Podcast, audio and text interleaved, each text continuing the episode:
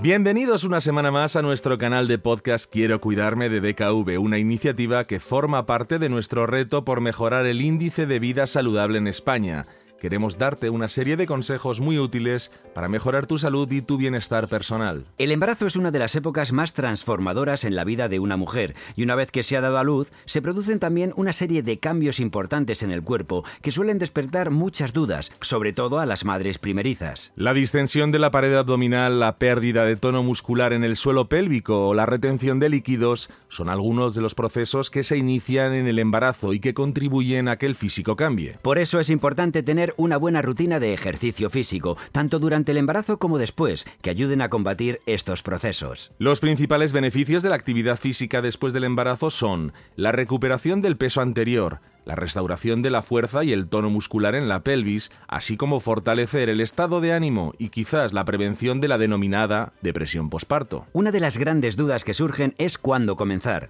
La Asociación Española de Fisioterapia nos da una serie de consejos para poner en práctica en la primera semana después de haber dado a luz. En primer lugar, un control de la postura correcta. No se deben hacer ejercicios abdominales tradicionales, pero sí se pueden hacer hipopresivos. No hay que olvidarse nunca consultar al ginecólogo y al médico de cabecera por si hubiera alguna contraindicación en nuestro caso, como problemas cardíacos, lumbares, articulares, hernias abdominales o en la zona del canal del parto. Se trata de un método creado por el doctor y fisioterapeuta belga Marcel Coffrier a finales de los años 80.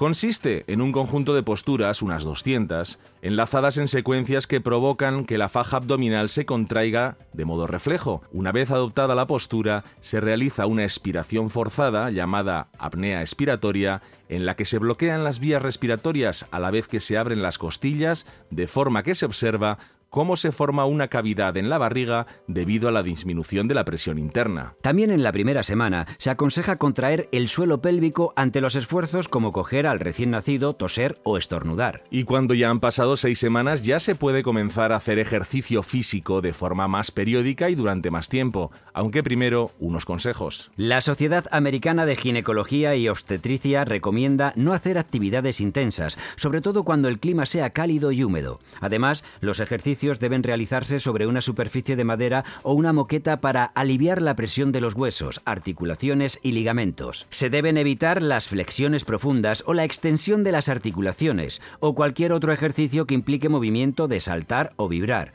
así como los cambios bruscos de dirección. Otro consejo importante es medir el ritmo cardíaco que no deben superar en ningún caso los 150 latidos por minuto en mujeres jóvenes y los 135 en mujeres mayores de 35 o 40 años. Una vez realizado el ejercicio, sobre todo si es en el suelo, hay que levantarse despacio para evitar los mareos y se debe beber agua cuando se necesite. A partir de la sexta semana y después de consultar con el médico, se recomienda de forma moderada realizar caminatas de alrededor de media hora de duración, sesiones de natación o incluso bicicleta si no existen inconvenientes. Se pueden hacer en un gimnasio o al aire libre, que siempre tiene más beneficios para el estado de ánimo. En cuanto a los ejercicios más específicos, te vamos a poner dos ejemplos. El primero de ellos, indicado para la recuperación del suelo pélvico, que consiste en ponerse tumbada en decúbito supino, o sea, boca arriba, con las rodillas flexionadas, los pies separados y las plantas de los pies apoyadas en el suelo, con los brazos relajados y la espalda en contacto con el suelo durante todo el ejercicio,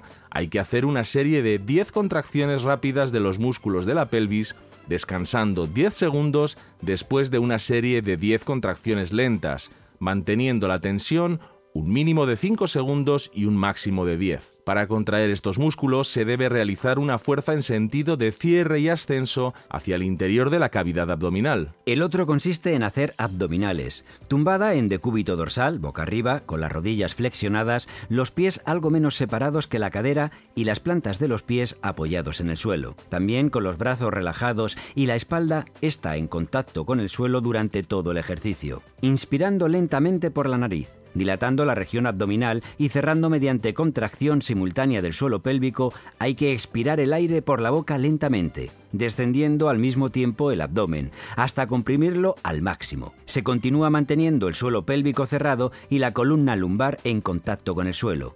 En la inspiración no hay que elevar los hombros. Se puede realizar el ejercicio en dos series de ocho repeticiones. Recuerda que después de cada sesión es aconsejable un periodo de enfriamiento, reduciendo la actividad de forma gradual y además estírate con suavidad. Nos despedimos hasta la semana que viene cuando volveremos a encontrarnos aquí en Quiero cuidarme con DKV, tu mejor vía para mejorar el índice saludable en España.